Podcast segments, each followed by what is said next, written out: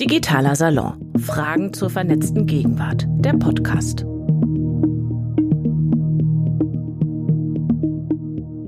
Spoiler vorneweg. Humor analysieren ist so ähnlich wie einen Frosch zu sezieren. Nur ein paar Leute interessieren sich überhaupt dafür und der Frosch stirbt. Also ihr seid ja schon mal ein äh, paar mehr als nur ein paar. Das ist insofern erfreulich, aber trotzdem haben wir wenig aufmunternde äh, Worte hier gehört. Die habe ich auf der Homepage unseres Gastes Bastian gelesen. Ich stelle ihn euch gleich vor. Das ist das Zitat eines amerikanischen Autors und Komikers, also ein Frösche-Massaker, weil irgendwie nichts so scheiße ist wie eine Stunde über Witze reden. Wir probieren es äh, trotzdem. Ähm, was ist witzig? Für wen? Unter welchen Umständen? Gibt es Unterschiede zwischen Humor online und offline? Das beantworten uns heute unter anderem, hoffe ich, die drei Humorfachkräfte, die ihr hier seht und hoffentlich auch noch die eine oder der andere von euch. Wir haben wie immer einen leeren Stuhl, ähm, da setzt euch gerne ungefragt drauf und äh, tragt euer Zeugs rein. Und ähm, wem das zu blöd ist, hier vorne gut ausgeleuchtet zu sitzen, kann aber natürlich auch aus der Dunkelheit des Raumes äh, rufen. Wenn ihr allerdings nach vorne kommt, wäre der Vorteil, dass ihr neben Yunus al-Amairia sitzen würdet. Yunus hat Islam und Politikwissenschaft studiert und die Datteltäter mitgegründet. Ich weiß nicht, kannst du ja vielleicht gleich mal erläutern, ob das eine aus dem anderen organisch hervorgeht oder gar nichts miteinander zu tun hat. In ihren Videos verwursten die Datteltäter das, was im deutsch-muslimischen Alltag so anfällt, also jede Menge Stereotype, Klischees. Es gibt Clips zum Thema Kopftuch, was da alles schiefgehen kann, Ramadan, äh, Konversion, was auch immer. Und mittlerweile, ähm, so seid ihr nicht gestartet, aber mittlerweile klebt das Funk-Label auf euren Videos. Sophie Passmann ist da. Ihr kennt sie vom Hören, so ihr im Sektor unterwegs seid und eins live hört.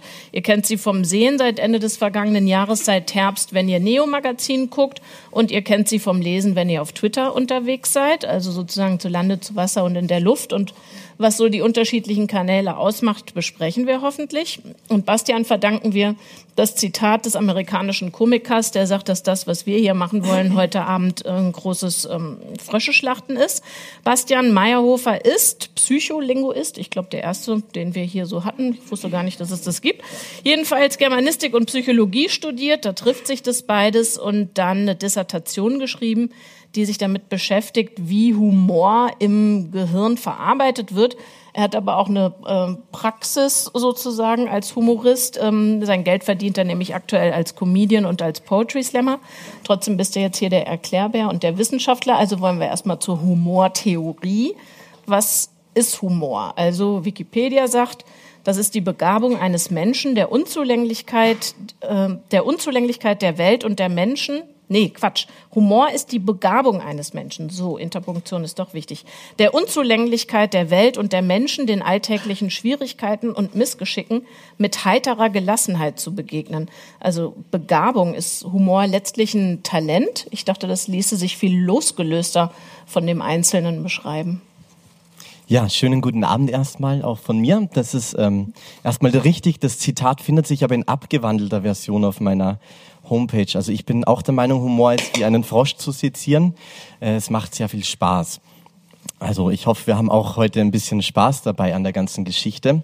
Ähm, die Definition von Humor ist, äh, glaube ich, das wird uns äh, so und so heute, wenn wir generell darüber sprechen wollen, wie sich Humor im Netz oder in der Zukunft auch verändert hat im Vergleich zum analogen Humor haben wir erstmal dieses Definitionsproblem, dass Humor an sich einfach so ein breites äh, Umbrella-Term ist, der sehr viele Phänomene von der Humorproduktion bis zur Humorrezeption, bis zu einem, eben wie es hier äh, beschrieben wurde, ein, ein Gefühlszustand oder eine Ansicht über die Welt, sich die Dinge gelassener zu nehmen, bis hin zu, aber ich glaube, worauf man sich einigen kann, wenn man mit Humor zu tun hat, dass es in irgendeiner Form mit Lachen und Heiterkeit äh, verbunden ist. Äh, das ist, glaube ich, so die Definition, die dem noch am nähersten kommt. Aber ob das jetzt eine Begabung ist oder ob man das trainieren kann, glaube ich, äh, ist äh, auch schwierig zu beantworten. Wahrscheinlich beides. Dann würde ich gerne mal auf die Praxisseite wechseln. Was denkt ihr? Kann man Humor trainieren? Also ist das so eine Art Muskel, der durch stetige Betätigung stärker wird, mehr kann? Keine Ahnung, also ich weiß es nicht. äh, wir haben es tatsächlich einfach versucht. Ich bin kein klassischer Comedian oder oder unsere Truppe. Also wir haben tatsächlich von heute auf morgen einfach mit diesen Videos äh, gestartet. Äh, wussten jetzt, also wir waren, wir fanden uns selbst lustig, würde ich sagen. Meine Mutter fand mich lustig und dann haben wir einfach gesagt, okay, wir teilen das mit anderen Leuten. Ob das trainierbar ist, also ich denke, man kann sich daran nach orientieren, äh, äh, was ähm, aktuell äh, die Leute so annehmen und was über was gelacht wird, äh, ob man dann selber das transportieren kann und das trainieren kann, weiß ich wirklich nicht. Ähm, Sophie, jetzt hängt's an dir. Ja, keine Ahnung. Ahnung. Kein Problem. Äh, also ich, ich, glaube, Humor und die Fähigkeit, Leute zum Lachen zu bringen, kommt, hat in der Praxis, in der Theorie kann ich es nicht so beurteilen, aber in der Praxis mit verschiedenen Komponenten zu tun, die zum Teil nicht zu trainieren sind. Also das Sinn für Timing zum Beispiel, das merkt man beim Radio und auch beim Fernsehen ganz schnell, ob Leute das können oder einfach nicht. Und das kann man ganz schwer Leuten beibringen. Man kann es ein bisschen üben, aber jemand, der kein Timing hat, der wird Schwierigkeiten haben, Stand-up-Comedian zu werden.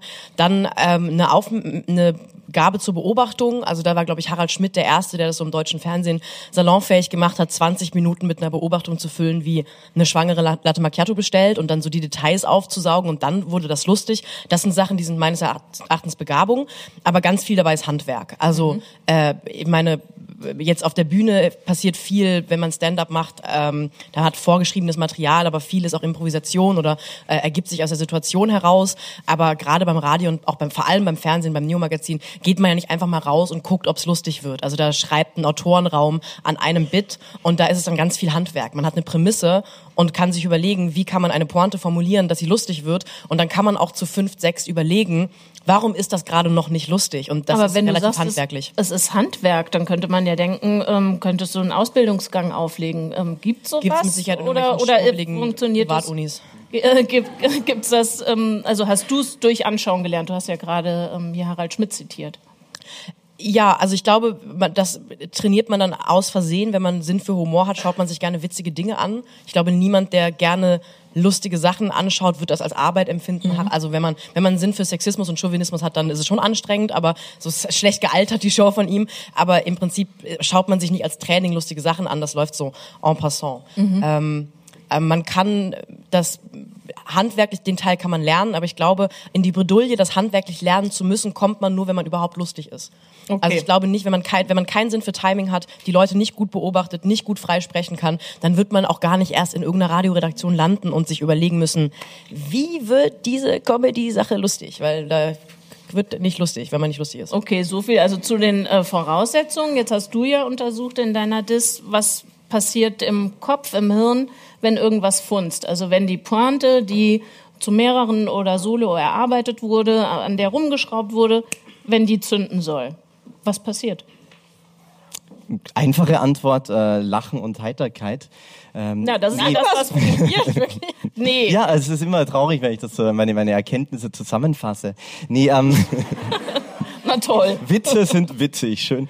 Ähm, nee, ähm, also es geht ja um mehr, nicht nur auf, auf darum, was äh, sozusagen die Reaktion ist, sondern warum bestimmte Mechanismen, ähm, also Humor hat oft mit Mehrdeutigkeit zu tun, Humor hat sehr viel damit zu tun, Leute auf eine falsche Fährte zu führen, äh, ungewohnte Assoziationen herzustellen zwischen Inhalten, die eigentlich äh, von der semantischen Bedeutung her sehr, sehr, weit auseinander liegen, also sehr viele auch äh, mit, mit Kreativität, Kreativität und Problemlösen, ähm, also das sind alles Mechanismen, die man auch beim Schreiben schon auch trainieren kann, auf der Bühne an sich bedeutet es aber noch nicht, dass die allesamt dann sofort witzig sind. Aber in meiner Dissertation ging es halt tatsächlich auch in erster Linie mal analysieren, welche sozusagen sprachlichen Mittel stehen zur Verfügung, um überhaupt einen Witz zu generieren. Okay, welche sprachlichen welche Mittel sprachlichen, stehen zur Verfügung, um einen Witz zu generieren? Ähm, die habe ich ja. Lässt sich da erstens, zweitens, drittens sagen? Ich habe es zum Teil eben schon ähm, ganz kurz jetzt erwähnt. Also Erwartungsverletzungen, Leute auf eine falsche Fährte leiten. Also ganz klassische, typische Flachwitze, wie wir sie von Phipps Asmussen noch kennen. Irgendwie. Ich habe ähm, ich habe kürzlich eine Beziehung beendet, aber alles gut war nicht meine. Also wo sozusagen mhm. eine automatische Interpretation, la la la la la la, ja genau, tatang, tatang, tatang, Gänsehaut.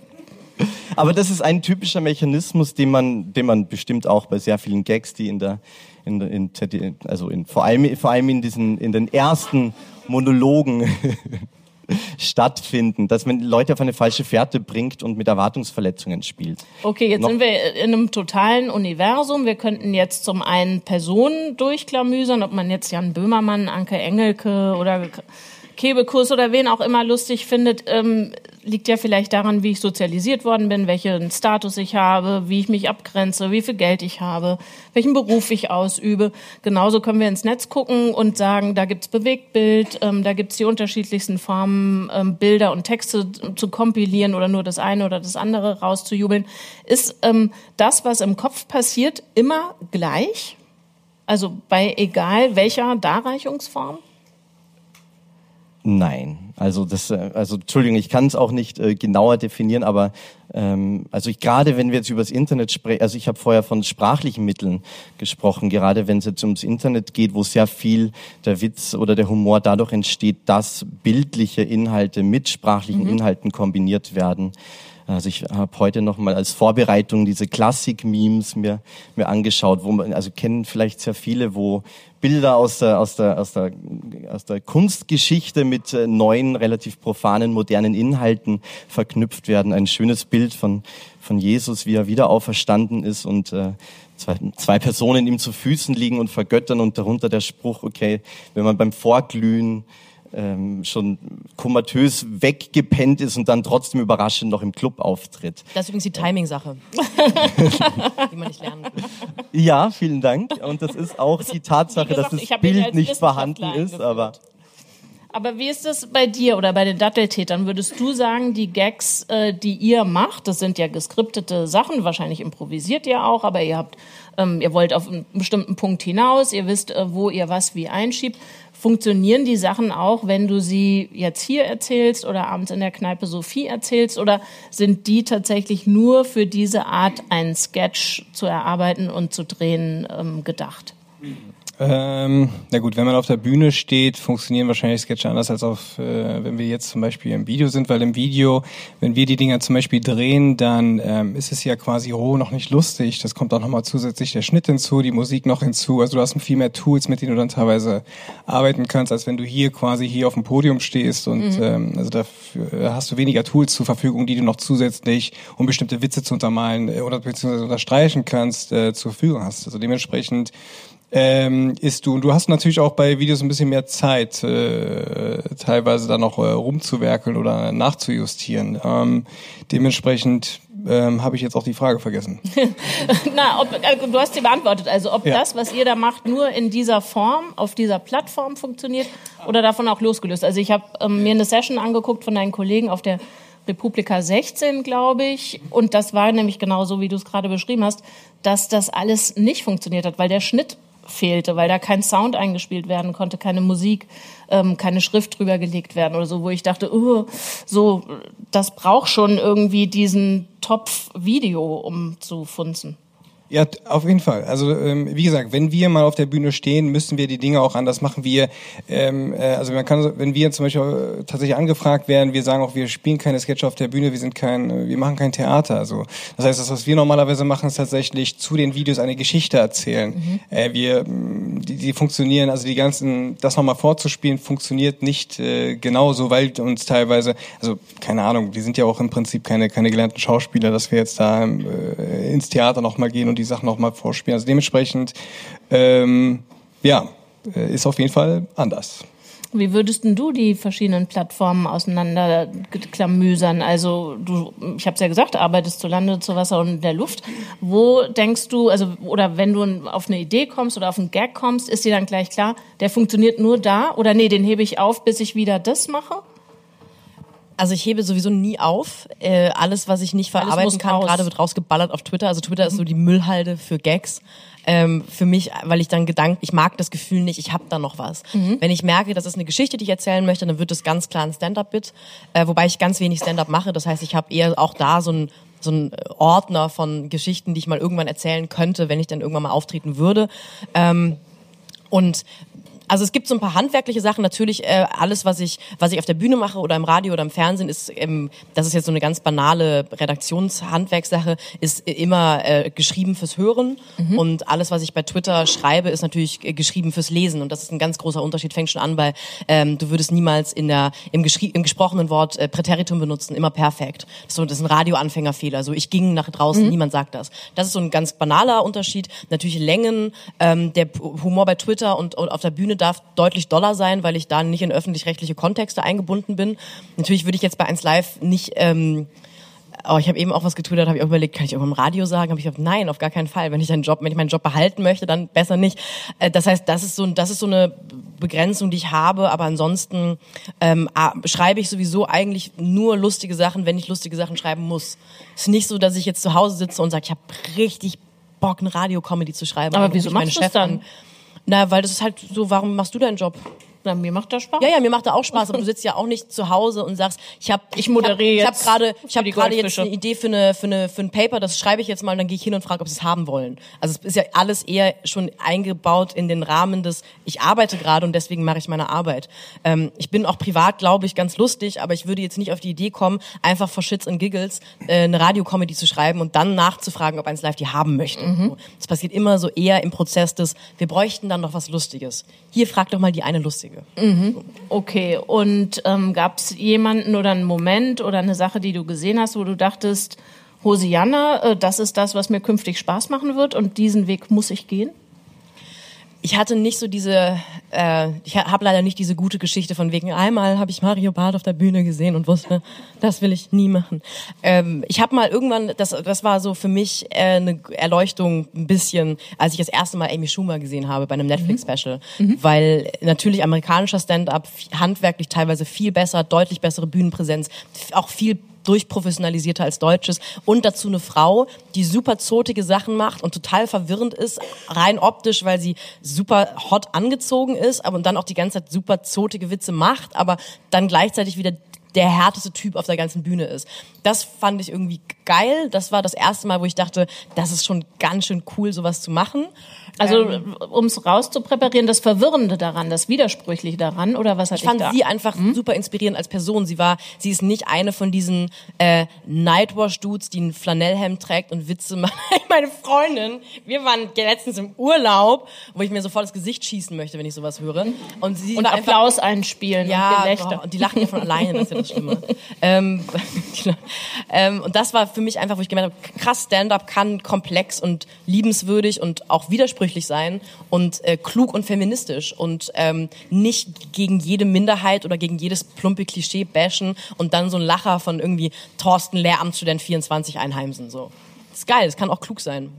Okay, dann würde ich gerne Younes fragen. Ich weiß aber gar nicht. Danke, auch eine Person. ich weiß gar nicht, ob ihr euch da in einem Widerspruch zueinander äh, seht, aber bei dir finde ich es offensichtlicher, dass bei dir nicht das Witze machen wollen im Vordergrund stand mit den Datteltätern, sondern Inhalte, Positionen, Überzeugungen ähm, an den Mann, an die Frau bringen, oder? Du rollst die Augen, stimmt schon ähm, gar nicht, ähm, was ich sage? Ja, also äh, tatsächlich, wir sind nicht, wir sind nicht rein im Prinzip, weil wir speziell eben lustig sein wollten, sondern aber weil, weil tatsächlich Satire, Humor ein, ein super Mittel ist, tatsächlich emotionsbeladene Themen, eben wie der Islam, eben wie Muslime, Terrorismus, Integration äh, oder Integrationsdebatten, was immer, ähm, anzugehen und äh, quasi auf eine andere oder Leute quasi ähm, auf eine andere Art und Weise zum Zuhören zu bewegen. Und das war tatsächlich der erste Beweggrund. Und ähm, äh, dann im Nachgang quasi, also wie, wo wir aber auch festgestellt haben, ey, es ist, es ist äh, ziemlich erleichternd, es ist eigentlich auch ziemlich schön, quasi wirklich zu diesem Thema auch Leute zum Lachen zu bringen. Und ich denke gerade auch in diesen Zeiten zu diesen Themen mal ein bisschen mehr, hm, wie sag ich mal, entspannter auf diese Themen zu reagieren oder auch lachen zu können, ist extrem wichtig. Gerade aber auch für die muslimische Community, die, ähm, die teilweise auch nicht anfangen. Also äh, es wurde in der Früh, äh, früher wurde es halt tatsächlich, wenn es um die Community ging oder im Islam und Muslime haben sehr, sehr oft sehr andere Leute Witze über diese Community gemacht, was ich äh, teilweise ähm, ich verstehe, warum man sich da äh, verärgert fühlt, weil man so denkt, okay, von oben nach unten herab, so funktioniert das Satire normalerweise nicht. Ne? Also es ist quasi von unten nach oben und andersherum äh, würden, würde die Community als, äh, als diskriminierend oder rassistisch bezeichnen. Es kommt natürlich dann auch auf den Witz dann drauf an. Ähm, aber ich denke, das ist halt extrem wichtig, auch für die, für die Community an sich, ähm, dass sie es mal selbst tun und selbst ihre Perspektiven ähm, zu diesen Themen und eine eigene Sprache dazu entwickeln. Das heißt, wenn ich jetzt sagen würde, eure Mission ist schon ähm, eher Weltverbesserung, äh, würdest du gar nicht sagen, ist falsch? Ja, diese Frage wird uns oft gestellt. Also wir können, ähm, wir, wir, wir, wir verändern natürlich nicht die Welt. So, ne? Das ist aber ein, ein, ein Stück, ein Teil können wir dazu beitragen, zumindestens uns, also äh, zu bestimmten Gespräch, äh, äh, zu bestimmten Themen unsere Perspektiven zu zeigen und da zumindest ein besseres Verständnis mhm. äh, zu zeigen oder einen Dialog anzuregen. Wir können damit nicht komplett alles verändern, ne? aber wir können unseren Beitrag dazu leisten. Bei euch beiden wüsste ich gerne noch, ähm, wie ihr euch vorstellt, wenn ihr irgendwo hinkommt äh, und jemand fragt, was macht ihr eigentlich? Sagt ihr dann, ich bin bin äh, Aktivist, Journalistin, Comedian, äh, Satirikerin. Wie stellt ihr euch vor? Achso. Äh, ja, ihr zwei beide. Na. Keine Ahnung, ich weiß es nicht. ähm, es ist halt, ich habe halt festgestellt, so wir hatten mit diesem YouTube-Ding überhaupt nichts zu tun. Ich hatte vor zwei Jahren habe ich nicht mal, ähm, äh, ich wusste noch nicht mal, was Abonnenten sind oder überhaupt irgend, also ich hatte keine Ahnung von davon, muss ich sagen. Ne? Und ähm, in diesem ganzen Kosmos bin ich auch komplett raus. Habe mich erst in den letzten anderthalb Jahren damit oder wir uns damit beschäftigt. Deswegen, wenn ich jetzt zum Beispiel hingehe und sage, ich bin YouTuber, ist das ein ziemlich komisches Gefühl, weil man mit YouTube mit, und YouTuber eigentlich ziemlich bescheuerte Leute mittlerweile äh, verbindet, ähm, die die ähm, irgendeinen Scheiß, irgendwelche Pranks und das ist ja teilweise YouTube Deutschland ist wirklich nicht cool geworden so. Also das ist du halt eine Jacke von YouTube. Einer, ja, die habe ich in London geschenkt bekommen tatsächlich und ähm, nein, nein, also das ist halt ja, aber es gibt ja einen Unterschied zwischen dem, ähm, was in YouTube Deutschland halt passiert und was YouTube, wofür YouTube allgemein steht. So, und ich betrachte YouTube immer noch als die Demokratisierung des Fernsehens und du hast als Einzelne eine Möglichkeit und eine Chance, deine Stimme ähm, zu, zu nutzen und dementsprechend äh, publik zu machen. Und dafür, da, also in dem Kontext sehe ich mich als YouTuber. Okay. Aber in dem anderen Kontext, wo, wo man keine Ahnung was macht, sich in Nutella badet oder was auch immer, dafür stehe ich halt nicht so. Okay. Und dementsprechend würde ich dann meine Jacke ausziehen, so. Aber Okay, YouTuber mit, äh, sagen wir, Fußnote. Und wie würdest du dich vorstellen? Ich hangel mich an den Institutionen entlang, die ich habe, Gott sei Dank. Also ich, äh, weil das ist viel einfacher zu sagen, ich bin Radiomoderatorin in 1 Live und bin beim, beim Neo-Magazin Royal.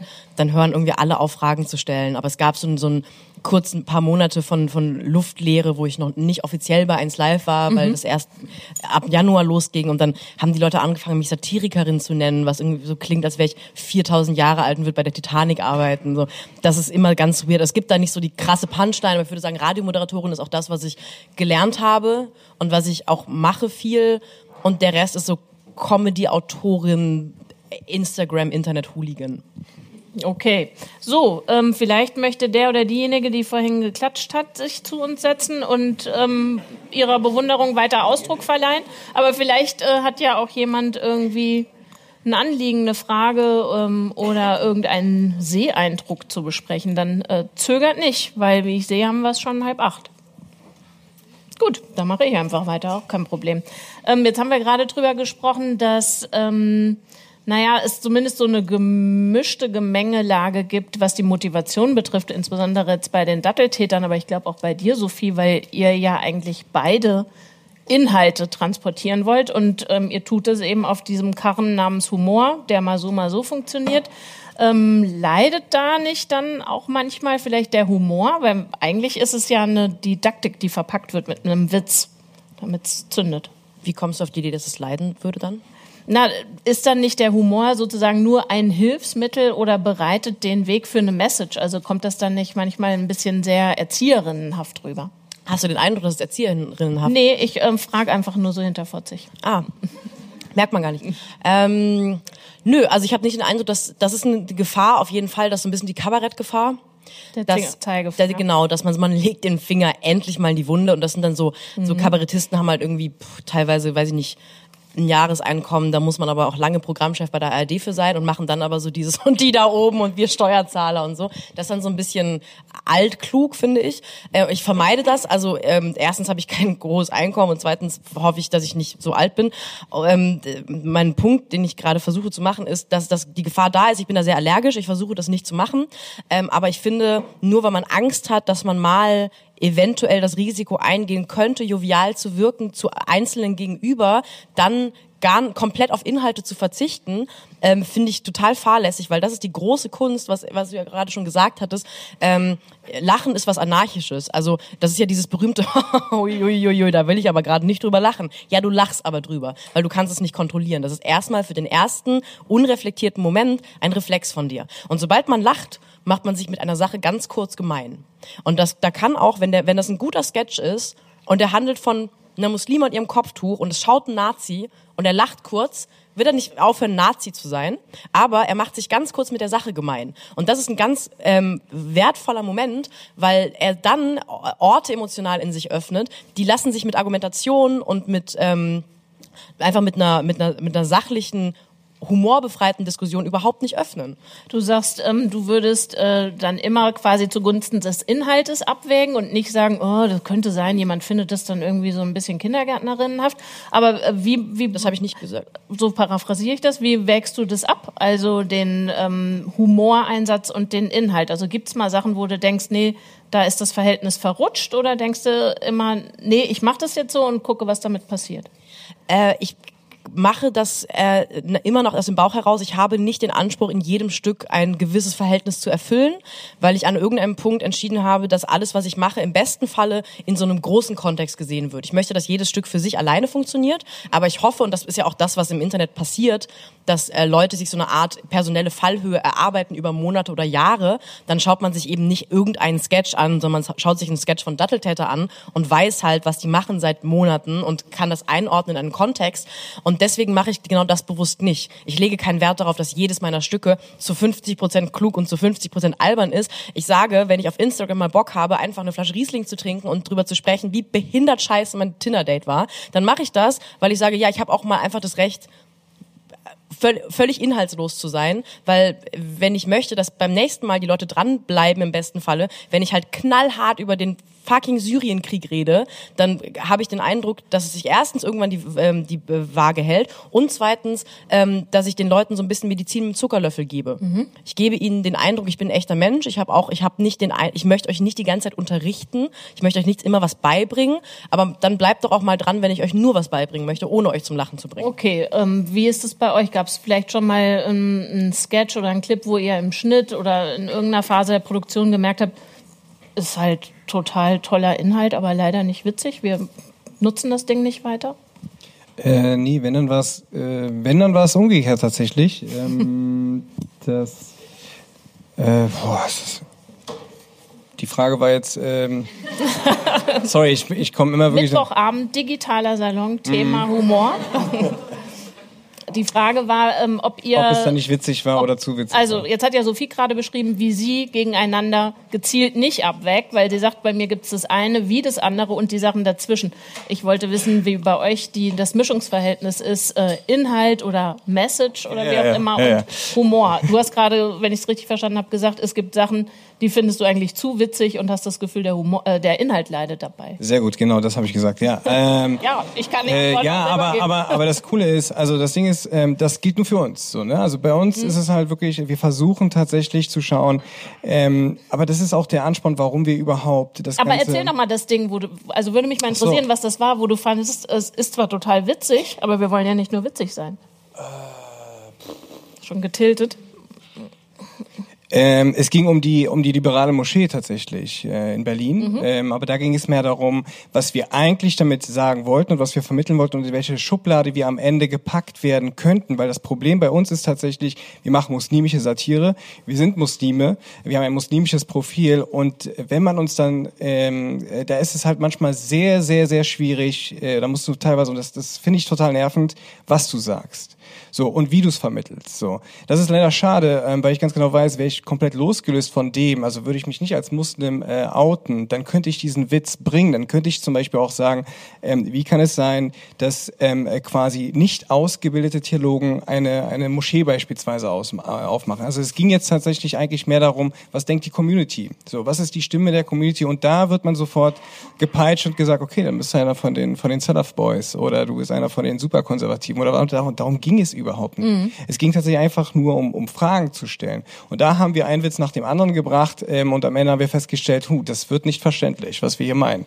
Am Ende wirft man uns noch wirklich vor, wir sind ähm, die wirklich äh, Salafisten, die irgendwie, äh, keine Ahnung, diese Moschee übernehmen wollen oder sonstiges. Und das ist, das ist sehr, sehr anstrengend, in diesen Kategorien tatsächlich bei uns äh, zu denken oder denken zu müssen. Ähm, weil Satire und Humor eigentlich gar nicht so funktionieren sollte. So.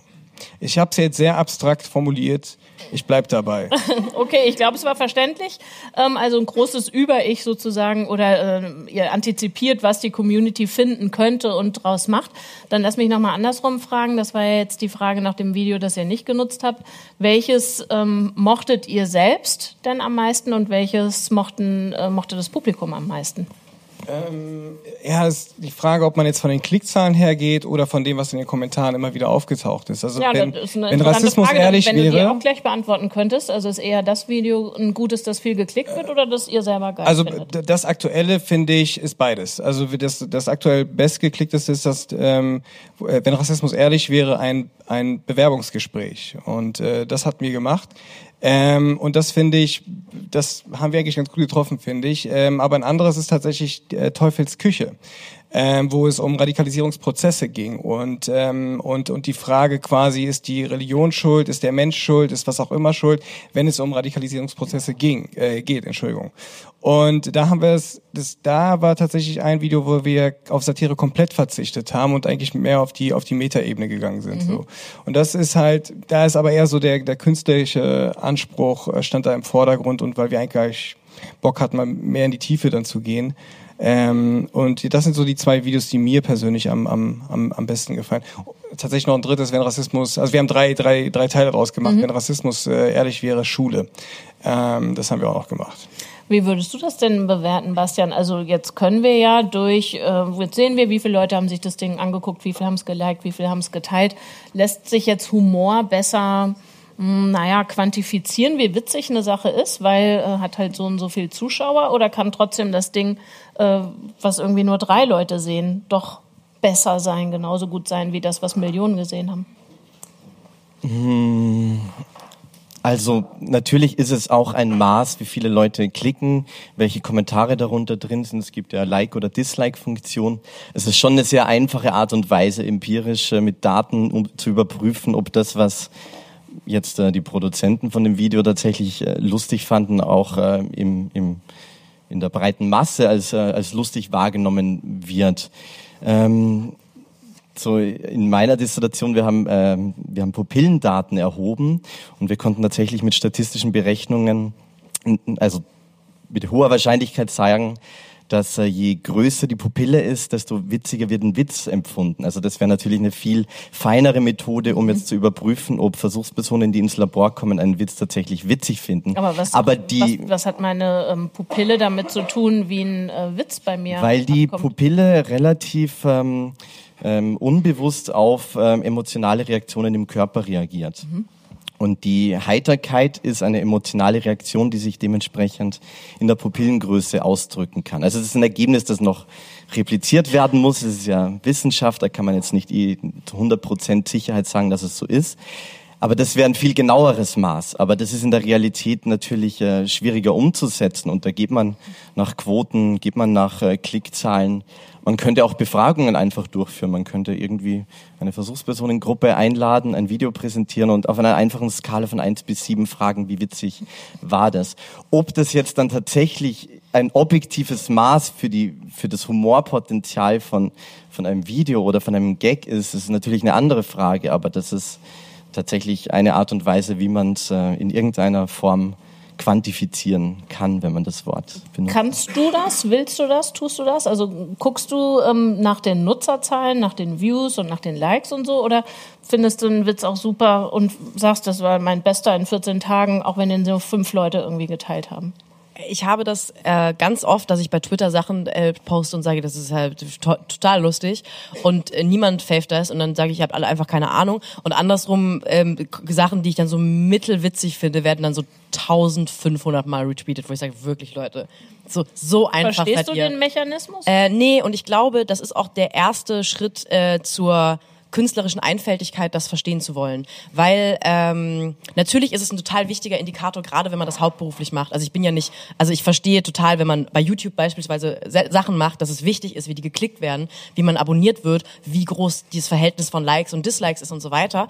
Aber das gleichzusetzen mit dem, mit dem künstlerischen Wert oder selbst dem Ankommen beim Publikum ist ein bisschen so wie zu sagen, ähm, Deutschland sucht den Superstar ist eine bessere Fernsehshow als Titelthesen Temperament, tem, äh, äh, Temperamente, so wie Sie wissen, was ich meine, ähm, weil das hat Aspekte, sagen wir einfach Aspekte. Erst, genau, oder ja, Panorama, die Show, Ja. weil äh, das hat eine bessere Quote. Also das Quantifizieren finde ich schwierig, äh, weil das ist so eine Privatfernsehlogik äh, und da bin ich auch, das ist zum Beispiel auch eines der großen Argumente für öffentlich-rechtlichen ähm, Rundfunk und, und Hörfunk. Ähm, und andererseits macht man sich, und da wird auch ganz selten äh, ähm, drüber diskutiert, sobald man innerhalb dieser Netzwerke agiert, macht man sich halt zu, ne, zu einer Bitch des Algorithmus. Und ähm, mittlerweile werden einfach ganz, ganz viele Inhalte, auch vor allem humoristische Inhalte, ähm, in der Logik des Algorithmus der jeweiligen Plattform gemacht. Das fängt an bei irgendwelchen ähm, Viral-Video-Bits, die ähm, mit irgendwelchen lachenden Smileys oben und drüber, oben und unten drapiert sind, damit man merkt, dass es witzig ist. Teilt das Ding, Leute, und dass sie eine gewisse Länge haben, dass YouTube-Videos eine gewisse Länge haben, damit sie ähm, mehr oder weniger Geld oder dass Werbung geschaltet werden kann. All das sind ja Dinge, wo man automatisch anfängt, äh, seine Abhängigkeit von dem Netzwerk, auf dem man agiert, ähm, in seine eigene künstlerische Arbeit einfließen zu lassen. Deswegen versuche ich mich davon frei zu machen, ist aber auch eine total privilegierte und arrogante Ansicht von mir, weil ich bin nicht abhängig von irgendeiner Plattform. So, ich mache Instagram, weil ich sage, ich habe halt Bock, Instagram zu machen. Ich mache nicht mal Werbung da. Ich bin nicht abhängig davon, dass irgendein Limo-Lieferant mich nett findet. Äh, ich bin beim Öffentlich-Rechtlichen so. Ich sehe das total, dass diese Kritik an Algorithmus und SEO und so von einer öffentlich-rechtlichen Mitarbeiterin natürlich auch ein bisschen von oben herab wirkt. Aber man muss es schon auch bedenken, finde ich. Ähm, jetzt arbeitet ihr ja beide auch im Team, wenn ihr arbeitet, also du auch solo, aber du hast ja vorhin auch angesprochen, für das Neo-Magazin natürlich im Team, wo bestimmte Sachen ausprobiert äh, werden. Ihr seid, ich glaube, so fünf, sechs Leute bei den Datteltätern im Kern und dann gesellen sich noch die dazu, die gerade Lust und Zeit und Bock haben. Ähm, ist das immer einfach? Also äh, man merkt, glaube ich, eine kleine Vorannahme äh, dadurch, wie ich die Frage formuliere. Ich stelle mir vor, man will doch vielleicht schon den Gag, den besten und die Kirsche auf die Sahne und so zum Schluss selber setzen. Äh, oder wird ein Witz besser, wenn man mit vielen arbeitet? Dann muss man ja auch damit leben, dass vielleicht der Kollege oder die Kollegin da äh, die bessere Idee hat. Entschuldigung. Wer, wer möchte? Beide. Ähm, die, der, die Show ist der Star und nie die Einzelperson. Also, Ja, das klingt ganz toll, Ja, das klingt ganz.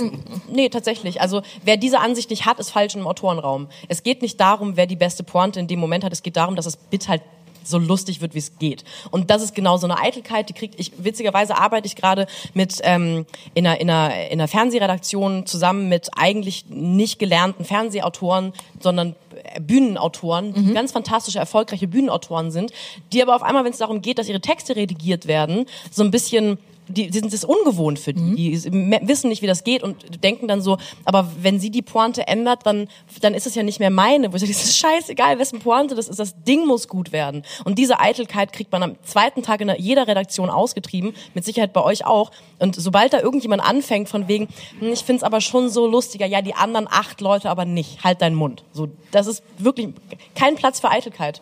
Auf der Bühne solo total. Und auch alle Künstler und Comedians sind super eitle Menschen, sonst würden wir uns nicht vor die Kamera oder hinter Mikros stellen.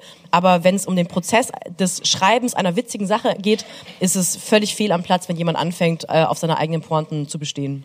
Du sagst mhm oder mhm. Total, nee, absolut. Also sobald man im Team ist, und das stellen wir auch fest, es gibt bestimmte Rollen, äh, also gerade wie gesagt, das war noch dazu sehen, also gerade das, äh, wenn Rassismus ähm, Ding ehrlich wäre, bla, jetzt habe ich es umformuliert, ähm, da kann diese Rolle des Rassisten konnte nur also am besten wirklich diese eine Person, ist der Fiete, äh, spielen, weil er es, weil er, also er sagt immer, ähm, also er ist kein Rassist, ne, aber er fühlt den Shit, sagt er immer so, weißt du?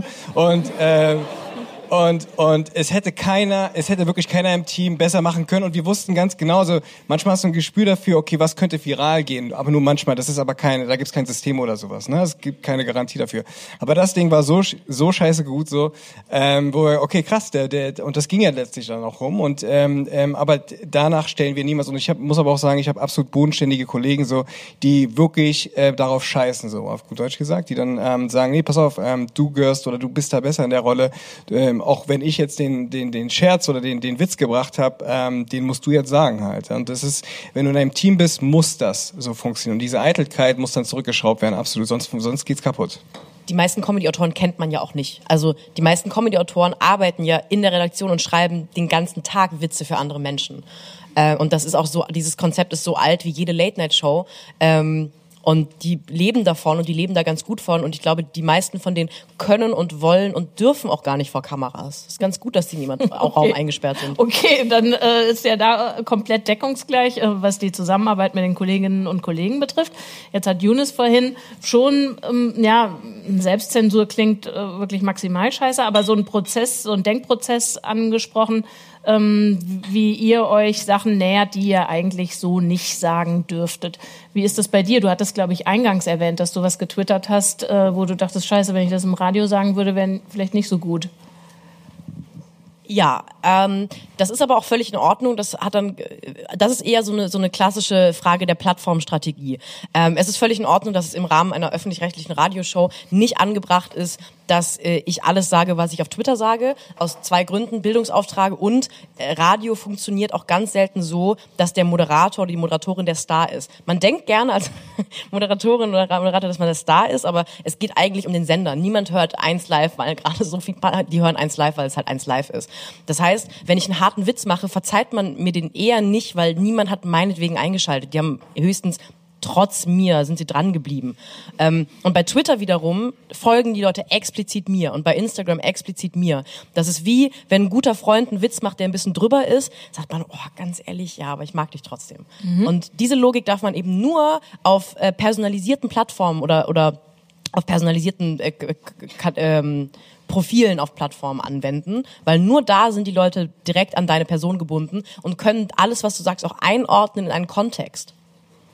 Und wie oft rutscht das durcheinander oder passiert das nicht so oft? Der vor, es ist ja, also Humor so bin ich zumindest groß geworden, äh, kann ja äh, super untenrum, super zotig und so weiter sein, in meiner kleinen, lauschigen Bezugsgruppe. Die wissen, wie ich das meine. Wenn ich das aus Versehen mal auf einem anderen Kanal rauspuste, könnte schon ungünstig sein, weil die wissen alle nicht, wie ich es meine. Oder die wissen nicht, ach, die Katja tickt ansonsten so und so. Also passiert dir das manchmal, dass du die Plattform ja, verwechselst oder äh, unangemessenes Zeug da sagst, wo du es lieber woanders hättest hinschreiben sollen? Ich glaube, jeder, der Witze macht und vor allem auch politische Witze oder Witze, die an Schmerzgrenzen gehen, ganz bewusst, dem passiert das mal, dass man mal einen Shitstorm bekommt oder dass man auch was twittert, wo man am Ende dachte, nee, das war tatsächlich auch, es wirkt nicht cool ähm, oder es war missverständlich. Was mir nicht passiert ist, dass ich die Plattformen verwechsle, weil das halt mein Job ist. Also ähm, man macht mal einen Witz, der zu doll ist, aber dann macht man den nicht. Hups, jetzt habe ich den bei Instagram gesagt. Eigentlich wollte ich den ja beim Neo-Magazin sagen. Äh, mir, mir, passiert das nur, dass ich denke, dieser Witz ist perfekt für Instagram und äh, dann ist er nicht perfekt für Instagram gewesen und habe ich ein bisschen Ärger bekommen. Beim Neo-Magazin bei 1 Live passiert das ganz selten, weil beim Neo-Magazin ist eh ja sind da sehr viele Augen drauf. Also passiert ganz selten, dass ich dann reinkomme und sage, der Holocaust, Leute, habe ich recht. Weil bei 1 Live wiederum ähm, merkt man, ist nicht so funktioniert mittel. Egal. Ähm, beim, bei 1 Live wiederum kann man auch mal ab und zu ähm, einfach Takes oder, oder macht man mal Beiträge, die nicht von einem Redakteur oder einer Redakteurin ähm, mitgeschrieben oder mitgestaltet wurden. Auch da hatte man die Möglichkeit, mal ins Klo zu greifen. Aber mir passiert das tatsächlich selten. Ich glaube, ich habe ein ganz gutes Gefühl. Quod era demonstrandum. Ich habe gerade ähm, gerade nicht eben, aber eigentlich passiert mir wirklich selten, dass ich äh, mit ganz großem Anlauf in die Scheiße reinspringe. Okay, dann würde ich gerne noch, ähm, es sei denn, ihr habt eine Frage. Könnte ja sein.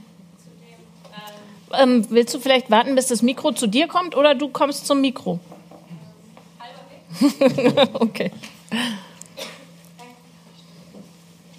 Vielleicht, ähm, vielleicht eher an die beiden Praktika, aber gerne auch aus der theoretischen Perspektive. Was ist das Schlechteste, was ihr je gemacht habt und warum war es unlustig? Verschluck. Sophie äh, trinkt noch um Zeit zu gewinnen. Ich glaube, du musst als erstes antworten, Jonas.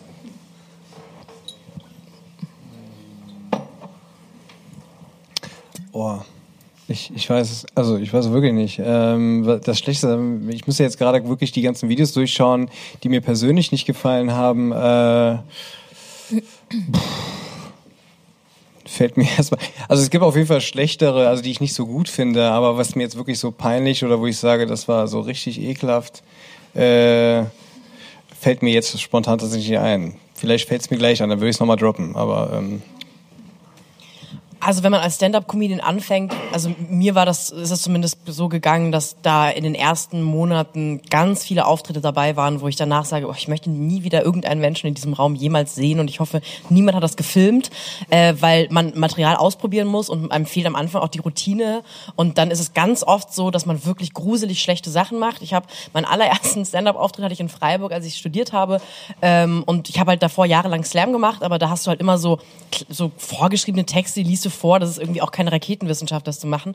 Und Stand-up ist aber halt was anderes, du hast einfach eine ganz deutlich intimere, engere Position oder Situation mit dem Publikum. Und ich habe so ein, so ein Bit geschrieben, äh, irgendwie was so, so Studenten-Comedy-Scheiß. Und es ging halt darum, dass... Ähm, äh, wir haben eine furchtbar schlechte Mensa in der Uni Freiburg und ich dachte, geil, das ist so ein gemeinsamer Nenner, kann ich mit den Studis drüber sprechen und habe halt so ein Bit vorbereitet darüber, dass es halt so, dass ich mich nicht entscheiden könnte zwischen, zwischen der Mensa freitags, wenn es Dampfnudeln gibt und dem Gazastreifen. Das war allerdings in der Mensa, dieser Stand-up. Und ich habe das und ich habe das irgendwie schon gewusst, ich bin da schon bewusst reingegangen in die Mensa vor dem Auftritt, aber ich habe das nicht realisiert, dass ich gerade in der Mensa, während hinten übrigens auch die Mitarbeiter und Mitarbeiterinnen der Mensa die Technik machen für den Auftritt. Also der Mensch, der den Strom für dein Mikro hat, den solltest du nicht beleidigen, weil er scheiß Dampfnudeln macht. Das war tatsächlich, glaube das Schlechteste, was ich je gemacht habe.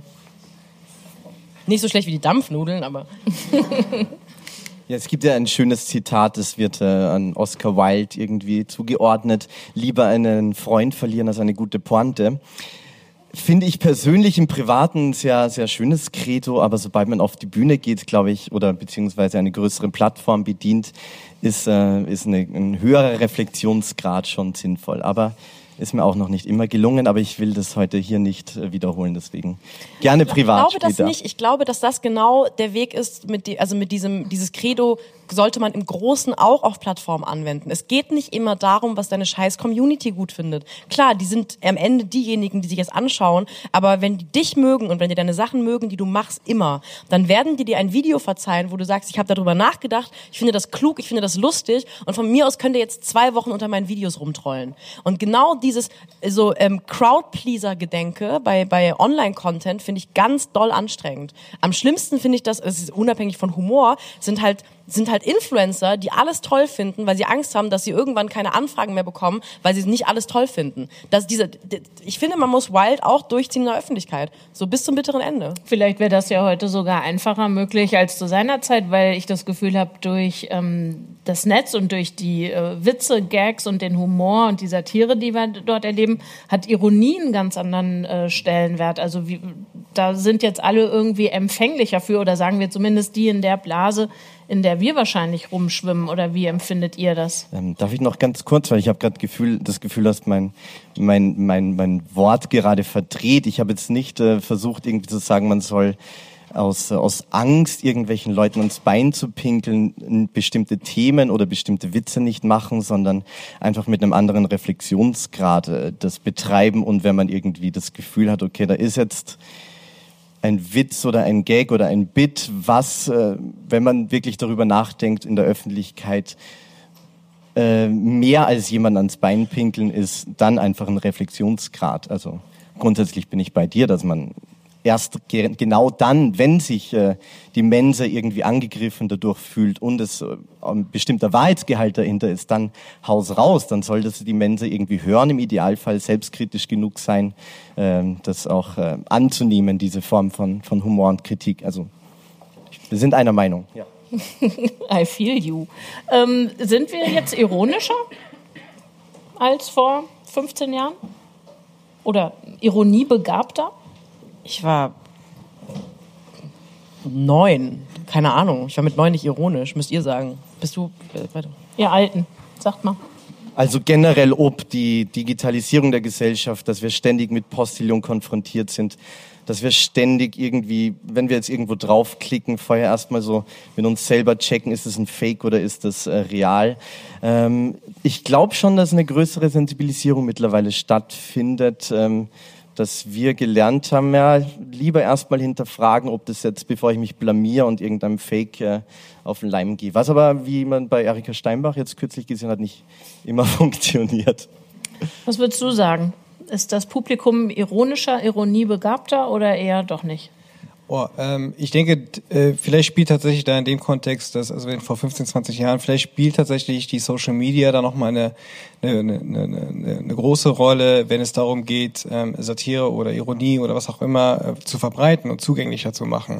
Ähm, in dem Kontext, also diese Sachen gab es mit Sicherheit auch schon vorher. Ähm, ich würde jetzt aber sagen, im Zuge der Social Media und dadurch, dass es schnell geteilt ist und schnell erreichbar und schneller zugänglich ist und für fast jedermann tatsächlich auch äh, konsumierbar, ähm, ähm, wahrscheinlich verbreiteter als vorher. Aber das ist nur theoretisch gesprochen. Bei euch beiden würde ich auch gerne noch erfragen, wie inklusiv oder exklusiv findet ihr euren Humor, euren, eure Inhalteproduktion? Also habt ihr das Gefühl, du hattest vorhin das Beispiel von ähm, dem Nazi, der sich ganz kurz mit ähm, dem Video oder mit dem Witz in dem Video gemein macht, obwohl es ihn gar nicht adressiert. Also würdest du sagen, die Witze, die du machst, die äh, versuchen dann auch den Typen außerhalb deiner Blase zu finden oder bedienen die das, was erwartet wird, ähm, weil sonst würde ich ja dir nicht folgen und du gibst mir das, was ich dann so in etwa erwarten kann. Äh, ich bin natürlich immer auch nur eine Person. Das heißt, ich glaube, ich arbeite wie jeder Mensch, der Projekte solo macht, immer in einem gewissen Humor und Spektrum und auch Erwartungshorizont-Spektrum. Mhm. Ich glaube nicht, dass ich irgendwann, ja, anfangen werde, weiß ich nicht, Werbung zu machen zum Beispiel, das wäre sowas, was völlig komisch wirken würde. Oder dass ich Witze machen werde, die ich sonst nicht machen würde.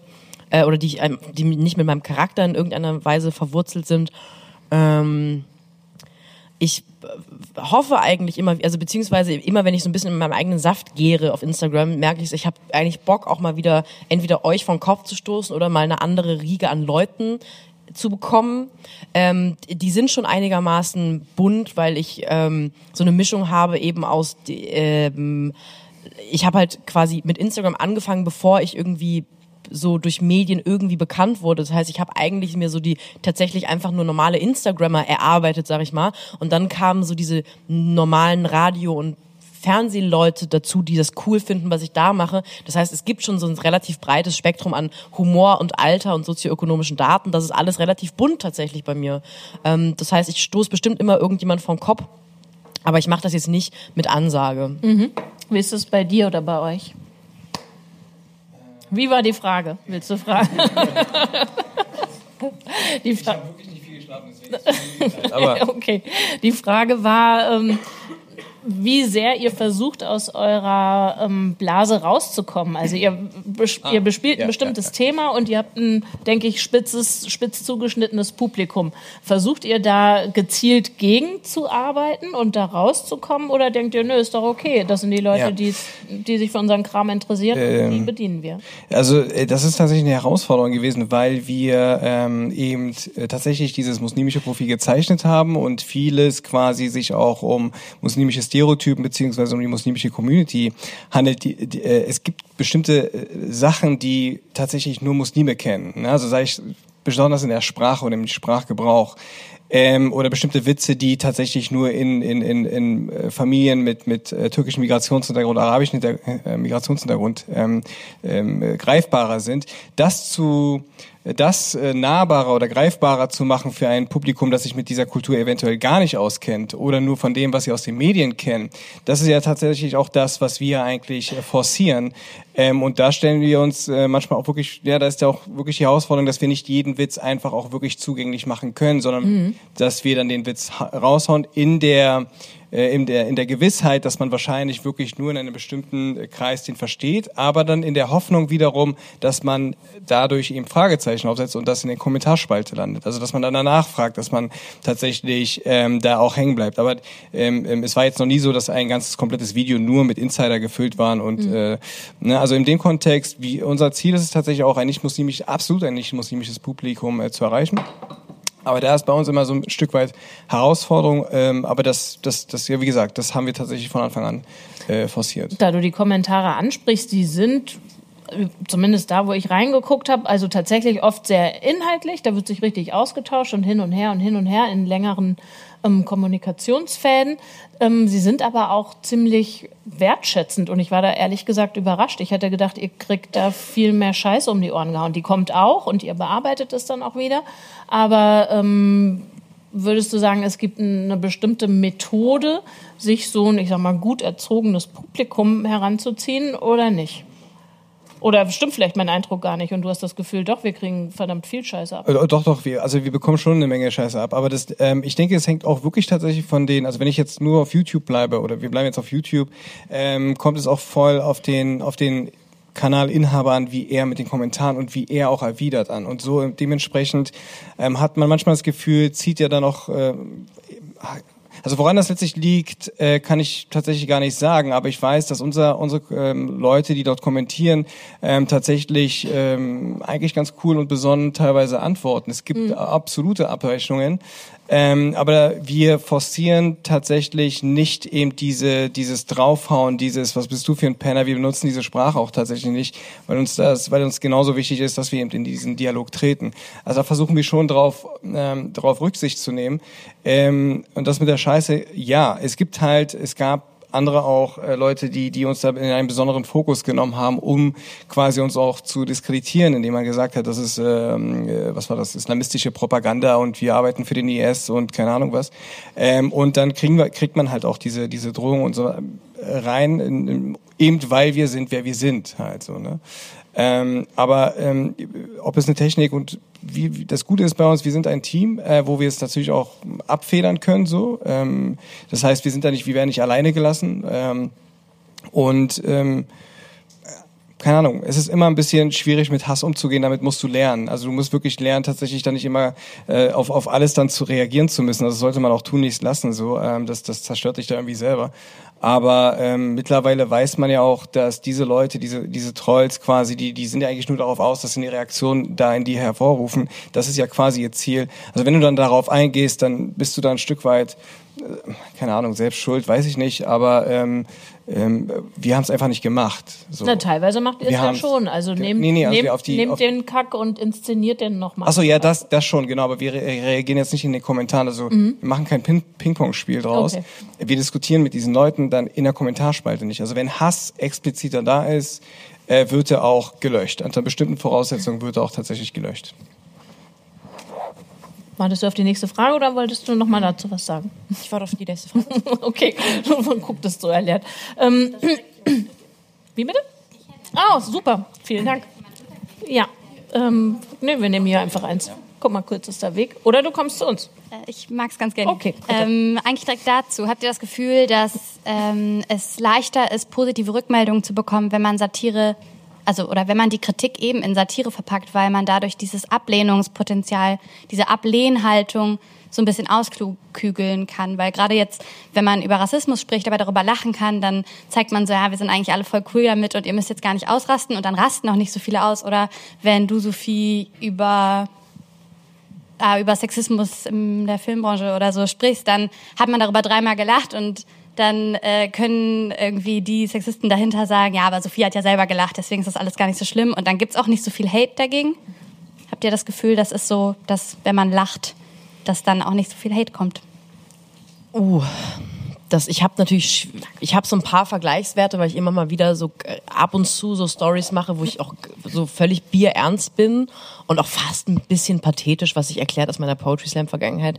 Ähm, da erlebe ich tatsächlich viel weniger Hass äh, darunter, weil ich das Gefühl habe, dass die Leute, die sich, äh, die Leute, die mich einfach hassen wollen, also müssen wir mal einfach, das ist, glaube ich, sollte mit, hoffentlich ist er mittlerweile Konsens. Leute, die sich die Arbeit machen, mit Fake-Accounts äh, zeilenweise Hass zu verbreiten, das sind halt wirklich ganz deprimierende Persönlichkeiten. Und die haben vielleicht nicht den Nerv oder nicht die intellektuellen Ressourcen, um sich zweieinhalb Minuten ernstes Video anzuschauen, um dann daraus noch clever einen Hasskommentar zu machen. Was die schaffen ist, das ist eine Frau Fotze. So das, das ist deren intellektuelles Maß und dann schaffen die es unter einem unter einem Sketch oder unter einem lustigen Beitrag, dem können die intellektuell folgen und oder zumindest versuchen sie es und dann kommt da eher was. Und bei den Ernsten kriege ich ganz selten was. Also eher das Gegenteil von dem, was du sagst. Wie ist es bei euch? Ähm, ich ähnlich würde ich sagen. Also ähm, wenn wir, das Ding ist also, ich kann, ich versuche es jetzt gerade mit anderen YouTubern zu vergleichen, die tatsächlich Meinung, eine Meinung haben, eine politische Meinung oder was auch immer und die jetzt ähm, tatsächlich den Humor gar nicht haben oder verwenden.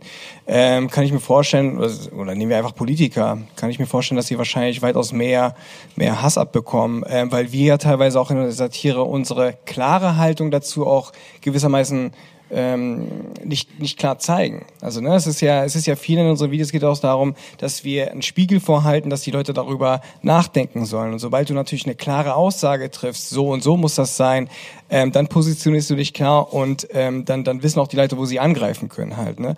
Ähm, das ist jetzt nicht der Grund, warum wir es nicht machen. Der Grund ist tatsächlich eher ein pädagogischer, dass man den Leuten halt die Möglichkeit gibt, eben äh, zu reflektieren und darüber selbst nachzudenken halt. Aber es ist so verworren, das ist so halt ähm, teilweise verschwommen. Du, du zeigst ja teilweise auch nicht, ähm, was deine klare Haltung eventuell zu diesem Thema sein könnte, wenn du irgendwo ein Stück weit auch Satire machst.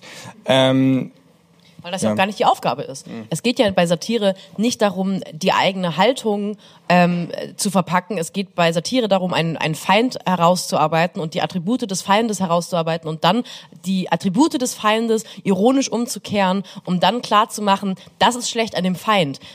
Daraus lässt sich aber trotzdem noch, ähm, lassen sich hunderte unterschiedlicher kluger und unkluger Gegenmeinungen ableiten, nur weil ich aufzeige, ähm, Sexismus ist nicht cool, auch nicht, wenn sie von Schauspielern kommt zum Beispiel, so wie letzte Woche beim New Magazin, ähm, dann habe ich immer noch nicht irgendwie meine Meinung zu Sexismus klar gemacht oder meine Meinung zu Gleichbehandlung oder wie auch immer, weil das gar nicht die Aufgabe ist gerade. Aber wenn wir schon bei der Feindbeobachtung sind, ich vermute mal, ihr, ihr guckt euch dann schon ab und zu an, wenn äh, euch einer ähm, ja, was Unnettes da lässt, einen Kommentar, dann guckt ihr doch sicherlich, äh, wer ist denn das, ne? Und dann ist man auf diesen RT Deutsch äh, Retweeter Profilen mit ganz vielen Wut-Emojis und ganz viel Großbuchstaben und ganz viel Interpunktion und so. Ähm, habt ihr da mal zum Beispiel einen guten Gag gefunden? Also ist da auch Humor? Ja. Ja, ich, oh, ich können wir den suchen? Ja, sehr ähm, gerne. Könnt, kannst du nach, nach Sophie Passmann Twitter und dann Get Yourself a Man Who Can Do Both. Das müsste eigentlich dann auftauchen.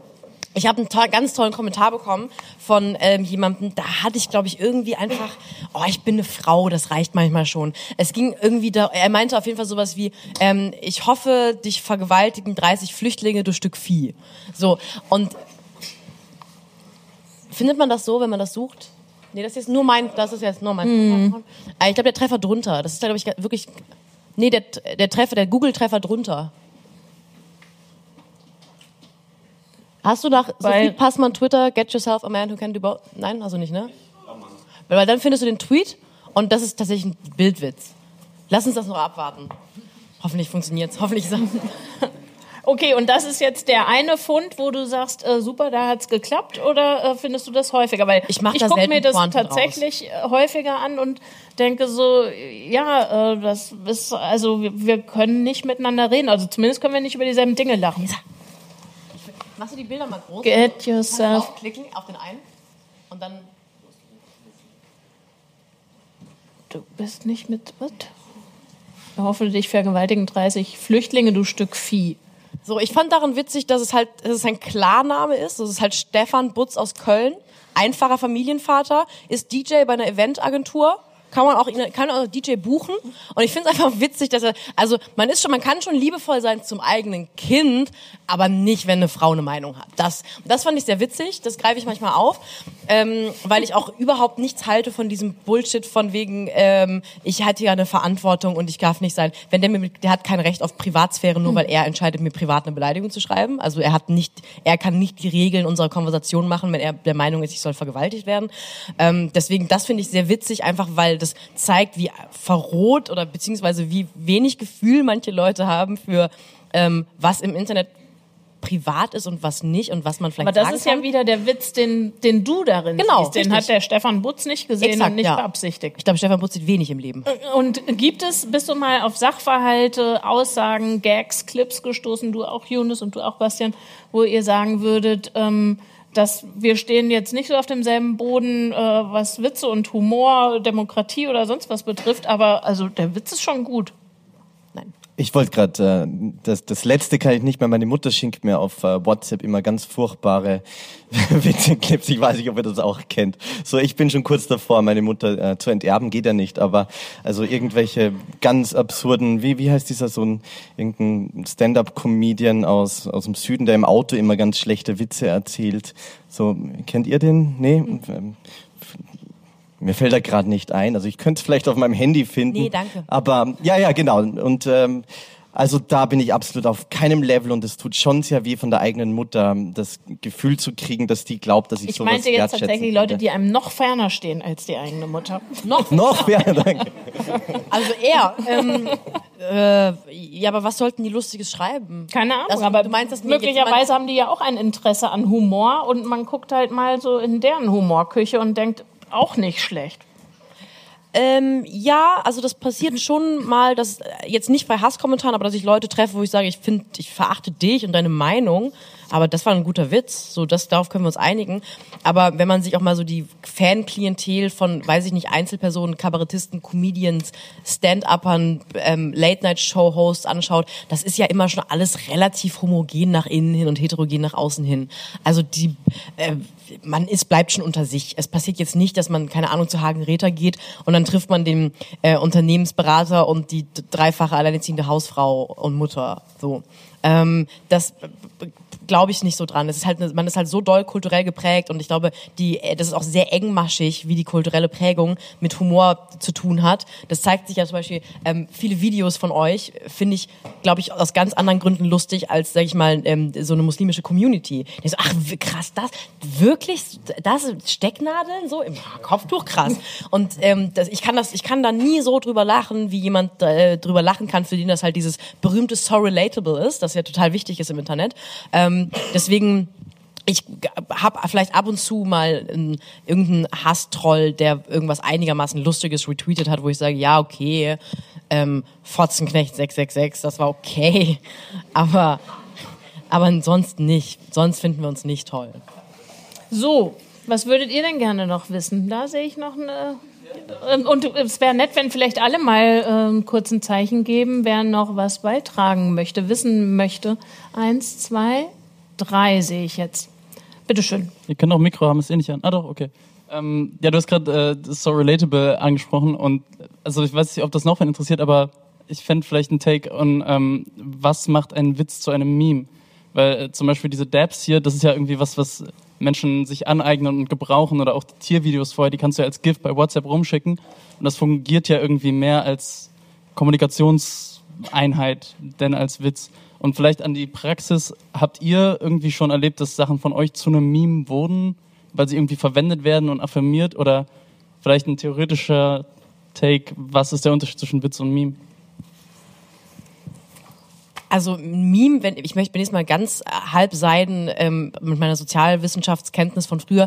Ein Meme ist ja eigentlich was Kulturwissenschaft oder ein, also also es wurde einen, ja, erklär du doch kurz, was ein wissenschaftliches Meme ist, und dann kann ich über Es ist auch sehr halbseiden, aber es, es kam, glaube ich, ursprünglich über, über Richard Dawkins und eher so aus der Sozialevolutionsbiologie, dass bestimmte Art und Weise über den Diskurs zu prägen, ganz, ganz Seiten, ähm, ein, als ein Bündel an Informationseinheit weiter. Und das wurde aber dann für die digitale Welt äh, transformiert, dieser Begriff. Und jetzt, ich glaube, was es unterscheidet, ist, dass äh, von Memes redet man jetzt einfach von bestimmten Bildinhalten, aber nicht nur, auch Videoinhalten, die einfach äh, über einen großen globales Netzwerk viele Menschen kennen. Äh, Kann irgendjemand eine Hm. Würde ich bessere jetzt- Definition geben? Ich bin kein Also ich glaube, das ist einfach nur viral. Also ein Meme muss auch gar nicht bildlich sein. Ein Meme kann auch einfach ein Soundbit sein. Äh, Ich glaube, was wichtig ist, für, für, dass es ein Meme wird, ist, dass es erst in einem ganz engen Kontext passiert ist. Das ist ganz oft bei, bei, ähm, bei dem Debben zum Beispiel oder bei irgendwelchen, ähm, bei dem John Travolta, der so fragend rumsteht und nicht weiß, wo er hin soll. Ähm, das ist zum Beispiel in einem ganz, nämlich in, einem, in einer Filmszene total eng. Also es, es gibt einen ganz wichtigen Kontext dazu. Und dieser Kontext muss aber von dem Meme oder dem potenziellen Meme genommen werden und dann die Fähigkeit besitzen, in komplett neuen Kontexten zu funktionieren. Das heißt, es gibt quasi so eine Meta-Insider-Ebene, weil jeder kennt das Meme und es ist aber gar nicht wi- wichtig, den Film von John Travolta dazu zu kennen. Ähm, das heißt, man braucht eben, ähm, man muss etwas mit einem ganz, äh, ga- ganz engen äh, Kontext, diesen Kontext entreißen und neue Kontexte geben können. Alles andere, sonst, sonst wird es kein Meme, sondern einfach nur ein Viralvideo. Das heißt, es ist eine extrem verdichtete Kommunikation, die du aus einem Zusammenhang nehmen kannst, die aber in anderen genauso funktioniert ohne Begleitzettel und Genau. so weiter. Man checkt es einfach durchs Angucken. Würde ich jetzt sagen, vorwissenschaftlich, äh, rein aus Internetschule. Und sich immer wechselseitig aufeinander bezieht. Das, glaube ich, ist ein Die wichtiger Frage ging ja noch an euch beide, ob ihr äh, mal ein Meme kre äh, kreiert habt. Also ich nicht. Äh, bei uns, Mikro wäre total schamhaft. Äh, nein, also ich selbst nicht. Ich weiß aber, dass äh, eine Kollegin bei uns auch, wenn überhaupt dafür zuständig ist, äh, da weiß ich es auch. Doch, hat sie. Doch, tatsächlich hat sie. Äh, ähm, hat sie. Ja, was soll ich jetzt sagen? Also, Okay, herzlichen Glückwunsch an dieser Stelle. Und du? Ähm, jein, also nicht, ja doch. Ich würde sagen, in Jein. meiner komischen Twitter-Filterblase mittlerweile schon. Ich habe vor ein paar Wochen angefangen, Politikerbilder zu nehmen. Also es gab einfach eine Zeit, ähm, da waren der Juso-Chef Kevin Kühnert und der SPD-Generalsekretär Lars Klingbeil on fire auf Twitter und waren so lustig zueinander und haben sich gegenseitig SPD-Toaster geschenkt und alberne Fotos von sich gepostet. Und da habe ich irgendwann angefangen, äh, Politikerfotos aus ihrem Kontext zu nehmen und neue Bildüberschriften dazu zu bringen. Und bi- mittlerweile ist es so, dass wenn lustige Politikerfotos irgendwo im Internet auftauchen, dass Leute mich drunter verlinken und meinten, Sophie, do your magic. Und irgendwann ging es, irgendwann, ähm, das ist tatsächlich mittlerweile so ein bisschen so ein Auftrag geworden wo ich nicht weiß, ob man jetzt im komplett engen Sinne von Meme sprechen dürfte, aber das ist schon so, ein, so eine Art Running Gag, der, wo man den Kontext brachial wegnimmt und das ist tatsächlich etwas, was ich glaube auf Twitter nicht erfunden habe, aber einfach mit einer stoischen Gelassenheit und auch Resistenz gegen fehlende Retweets gemacht habe, wochenlang. Ich habe ähm, mit meiner bescheidenen Social Media Reichweite, also von dem Meme zu sprechen, wäre glaube ich größenwahnsinnig, aber als die die Wahl in Deutschland war, ähm, die FDP-Plakate mit Christian Lindner schwarz-weiß, hatte ich noch alte ähm, schwarz-weiß Bewerbungsfotos ganz geschleckt und so weiter da und ich dachte, ja perfekt, das jetzt mit äh, schönen Sprüchen kombinieren, sowas wie der Digitalisierung einen Schritt voraus, jetzt schon arbeitslos oder Frauen sind einfach von Natur aus schlechter im Sexismus. Und das äh, hat einfach äh, im ersten Moment in meinem kleinen Umfeld äh, sehr viele Leute dazu begeistert, irgendwie Likes und, äh, und Kommentare. Und dann bin ich dazu übergegangen, dass Leute mir ihre schlechten Schwarz-Weiß-Bewerbungsfotos schicken und ich dazu Sprüche ausgedacht habe. Also es war, glaube ich, das erste Mal in meinem Leben, dass ich Social Media so halbwegs verstanden habe. In meiner bescheidenen Reichweite war das äh, ein kleines Meme, was äh, sehr gut ankam, aber so, glaube ich, passieren viele Dinge, dass man einfach irgendwie passt gerade was und äh, dann greifen das mehrere Leute auf. Aber Es gab noch zwei Fragen und es gab vor allen Dingen die Kollegin aus dem HIG, die mir vorhin unmissverständlich signalisiert hat, jetzt hier mal langsam den Sack zuzumachen. Deswegen würde ich gerne die beiden Fragen sammeln. Bitte. Ja, hallo. Ähm, ich habe noch eine ganz andere Frage zu diesem ganzen nervigen Themenkomplex äh, politische Instrumentalisierung von dem Humorfach oder von dem Satirebegriff oder wie auch immer, weil ähm, also du meintest ja gerade, dass es äh, meistens so ist, dass die Gruppe von den Leuten, die lachen, relativ homogen ist oder so. Und äh, leider muss ich jetzt dieses schon zugegebenermaßen ein bisschen ausgelutschte Beispiel dieses Böhmermann-Erdogan-Gedichts äh, Ach, ich war dachte, das käme heute Abend runter. Habe ich nicht äh, benutzen, aber da war ja. ja. Ich habe mich schon gewundert, warum das nicht früher passiert ist, aber da war ja irgendwie der ganz komische Fall, äh, gehe ich davon aus, dass plötzlich Leute gelacht haben, äh, wo man erstmal gar nicht wollte, dass diese Leute äh, darüber lachen. Applaus ist auf Also weil Ecke, ja. sozusagen auch rechte Leute ver äh, verstanden haben, ah, bei Humor darf man mal Leuten ans Bein pinkeln und wir wollen ja irgendwie auch irgendwelchen Minderheiten ans Bein pinkeln, da haben wir ja einen gemeinsamen Nenner. Äh, insofern die Frage, inwieweit äh, betrifft das euch, euch in eurer Arbeit, dass ihr euch Gedanken macht äh, oder dass ihr Angst davor habt, dass halt vielleicht gar nicht die richtigen Leute lachen, sondern die falschen? Äh, oder anders gefragt, ist auch so Minderheitenhumor einfach out? Okay, vielleicht können wir die nächste Ist Frage noch, Minderheitenhumor out? können wir War die nächste? Frage noch gleich dazu sammeln und dann gucken wir mal, wer hier worauf antworten möchte. Ich glaube, neben dir saß noch jemand oder hinter dir auf jeden Fall dort so in der Mitte. Oder hat sich das erledigt? ah ja, genau, bitte. Äh, ich glaube, meine Frage geht ein bisschen jetzt davon weg, aber ich wollte nochmal zurück zu diesem ganzen Hass so im Netz oder so Kritikkommentaren. Macht, äh, findet ihr, das macht Sinn, die rauszugreifen und zum Beispiel so bei Instagram in die Stories zu tun und zu sagen, ja, das kriege ich irgendwie dauernd zu hören?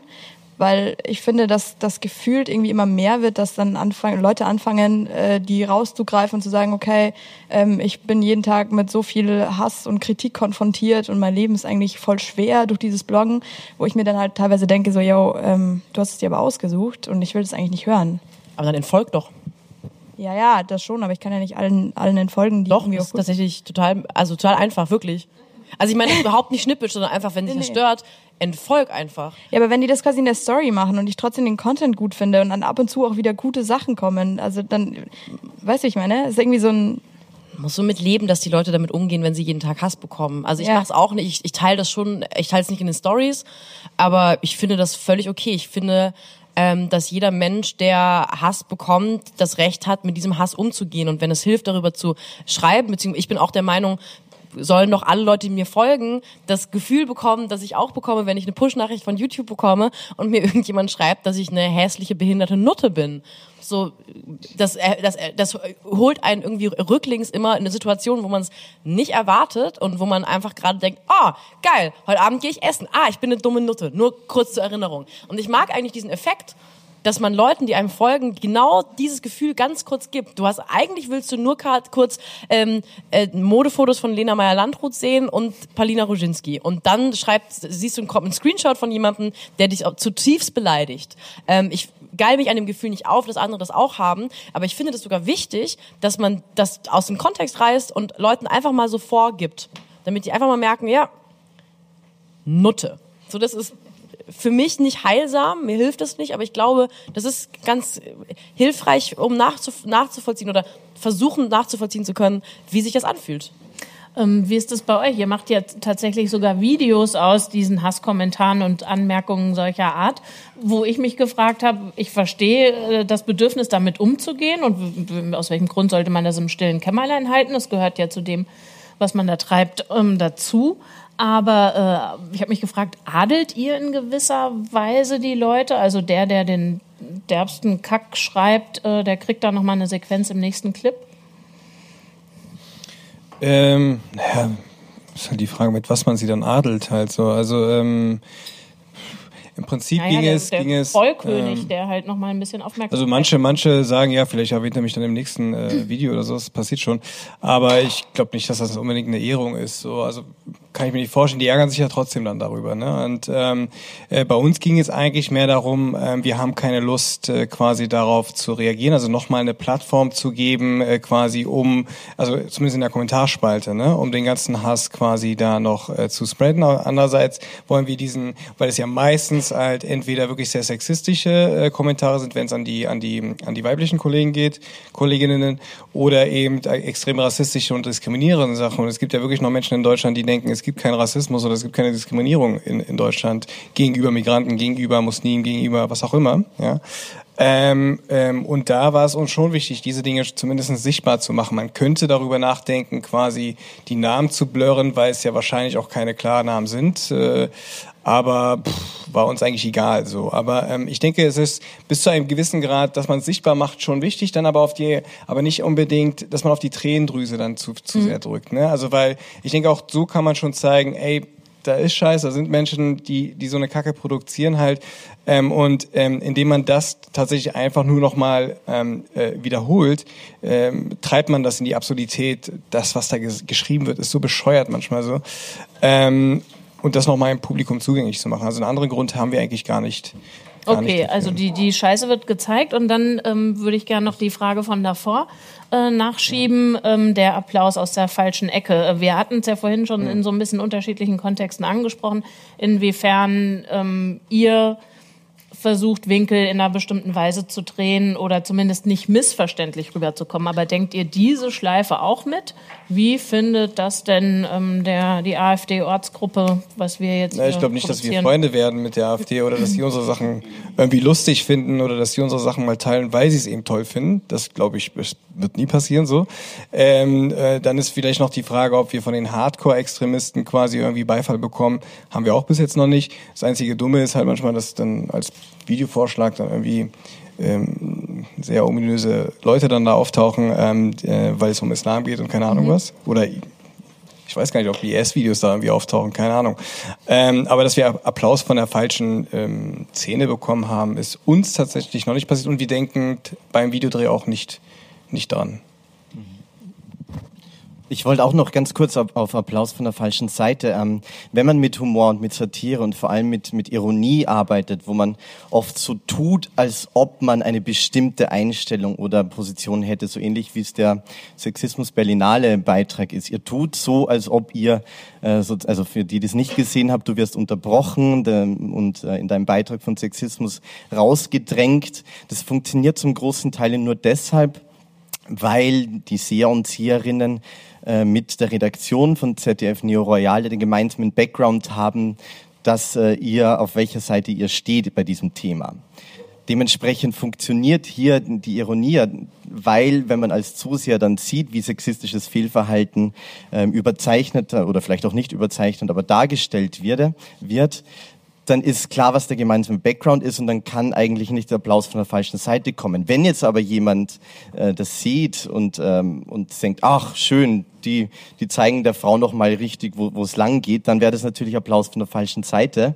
Und das passiert, glaube ich, schon sehr oft, gerade dann, wenn dieses Spiel zwischen, zwischen ähm, wo nimmt man eine Rolle ein, absichtlich, um ein Fehlverhalten zu demonstrieren, und wo ähm, beginnt sozusagen irgendwie das zu verwischen mit dem Zuseher. Ich, ich, ich, ich laber mich gerade. Um es konkreter zu machen, ich habe selber auch einen, einen Song schon mal auf der Bühne gemacht, der äh, den ich mittlerweile nicht mehr mache, der heißt Origami statt Polygamie. Er geht darum, dass eine Männer-Selbsthilfegruppe lernt, über Origami basteln, seine Liebe unter Kontrolle zu kriegen, also ein Anprangern vom männlichen Sexismus. Aber mir ist es auch schon passiert, dass ich den Song gespielt habe und Leute aus dem Publikum diese Ironie nicht verstanden haben und dann so, ja, toll, genau, so zeigt es dem mal. Und das meinte ich mit dem Reflexionsgrad, den man dann auf der Bühne hat, dass man eigentlich schon mitbedenken muss, wo kann es auch falsch verstanden werden, wo kann dieses Ironiespiel, wo wird es nicht klar genug kommuniziert, was meine eigene Position ist.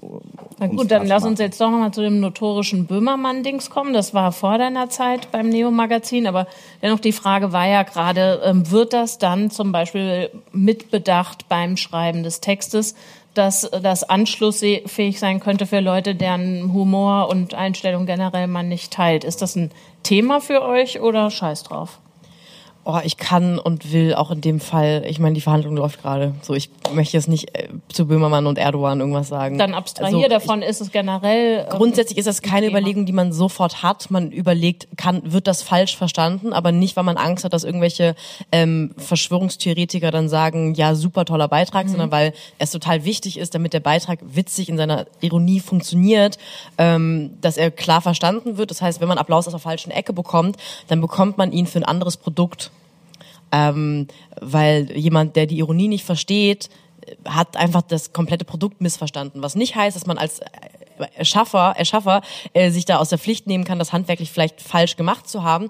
Aber man ähm, sollte schon sehen, dass wenn da Applaus aus der falschen Ecke kommt, dass die das nicht als Satirebeitrag sehen und eigentlich auch was komplett anderes dann applaudieren. Ähm, das kann man, glaube ich, nicht immer vermeiden. Ähm, und ich glaube, das wäre auch falsch, immer quasi von der falschen Ecke her zu denken, weil dann äh, ähm, nimmt man sich selber die Möglichkeit, Grenzüberschreitungen zu machen. Die sind ganz wichtig für Satire oder zumindest an der Grenze zu laufen. Und das ist noch wichtiger für Satire, für gute. Das heißt, das ist mal ab und zu eine Überlegung, aber nie vorherrschend. Immer eher implizit. Okay, dann würde ich jetzt zum Schluss, weil wir leider dann doch äh, erstaunlich wenig geguckt haben, ganz einfach äh, von euch mal hören, die ein, zwei, drei Sachen, wen oder was sollen wir uns angucken auf dem Nachhauseweg? Humor im Netz. Humor im Netz ist das Thema übrigens meiner Frage. Ja, ja. Also was sollen wir uns äh, angucken? jetzt, was, was ja man sich angucken Ja. soll. Äh, wusstet ihr davon? Da, da haben wir uns, äh, ich habe meine Hausaufgaben nicht gemacht. Also ich kann jetzt äh, Comedians, die ich sehr gerne Ja, habe. genau. Tim Minchin. Tim Minchin ist ein großartiger Musikcomedian, äh, den hierzulande überraschend viele Menschen nicht kennen. Ähm, schaut euch Tim Minchin an. Mein Okay, Tipp. Amy Schumer hast du schon genannt. Wen was noch? Ähm, schaut euch die Auf einen Kaffee mit Moritz Neumeier Videos an äh, vom Comedian Moritz Neumeier, der auch bei Funk ist. Der macht jeden Montag ein äh, Video zu einem gesellschaftlichen Thema und das ist meistens viel zu böse, meistens sehr, sehr klug ähm, im Rahmen seiner intellektuellen Möglichkeiten. Aber er ist netter. Ähm, das würde ich euch empfehlen. Okay, keine vorbehaltlose Empfehlung. Keine vorbehaltlose Empfehlung. ähm, dann würde ich euch empfehlen, ähm, jede Woche das Neo-Magazin Royal zu gucken. Nee, nicht die Platzhirschen. Irgendwas, wo du denkst, äh, der oder die hätte es nochmal verdient, angeguckt zu werden. Dann lest mal Zeitung. okay. Okay, und weiß jetzt nicht, wie es da mit dem Fun-Faktor ist. Darum geht's auch nicht immer. Okay, dann Younes, was würdest du empfehlen? Muss das in Deutschland? Nö. Ähm, also wir lassen uns oftmals von den, äh, oftmals, aber äh, von, von den, von Key and Peele äh, äh, inspirieren, von deren Videos. Die haben, glaube ich, auch vor fünf Jahren eigentlich oder vor vier Jahren aufgehört. Aber deren Videos sind einfach grandios. So. Sag noch mal kurz was zum Inhalt, mir sagt das nichts. Äh, Comedy, Comedy Central äh, liefen die damals und äh, das ist halt, ja, Am- Amis halt und ähm, ähm, ja, wie soll ich sagen, es sind Comedien, die auch teilweise auch wirklich satirisch sein können und ähm, und da ging, geht es um verschiedene Themen halt. Es kann halt von von äh, der Behandlung von wie wie Schwarze quasi in Amerika gesehen werden, also Rassismus, Diskriminierung, über ganz banale Sachen halt. Ne? Der hat auch diesen Angry Translator von Obama gemacht, das auch grandios ist. So, ähm, da schauen wir uns das ein oder andere Video mal ab so kann ich nur empfehlen. Ansonsten, keine Ahnung, die ganzen ähm, Late-Night-Shows. Ähm, Trevor Noah vom, zum Beispiel, ähm, finde ich, oder Oliver, äh, oh, jetzt hab ich noch, John Oliver, genau. Das sind so für, für uns wirklich unsere, unsere Favorites, würde ich sagen. Die kann ich empfehlen.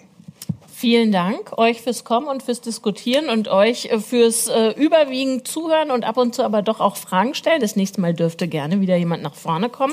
Sonst muss ich dafür noch penetranter werben oder wir schaffen den Stuhl ab. Ähm, das könnt ihr entscheiden. Vielen Dank euch äh, und noch einen lustigen Abend mit den Empfehlungen. Der digitale Salon ist eine Produktion des Alexander von Humboldt Instituts für Internet und Gesellschaft und der Kooperative Berlin. Weitere Folgen des digitalen Salons als Podcast findet ihr auf iTunes und Spotify. Auf YouTube außerdem alle Folgen als Video.